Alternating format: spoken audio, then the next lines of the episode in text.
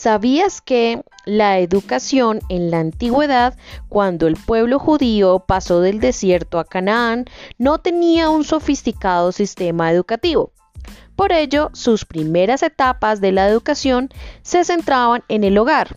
La educación de los niños y de las niñas era responsabilidad de la madre durante los primeros años de vida. Por eso, la popular frase, la educación empieza desde casa.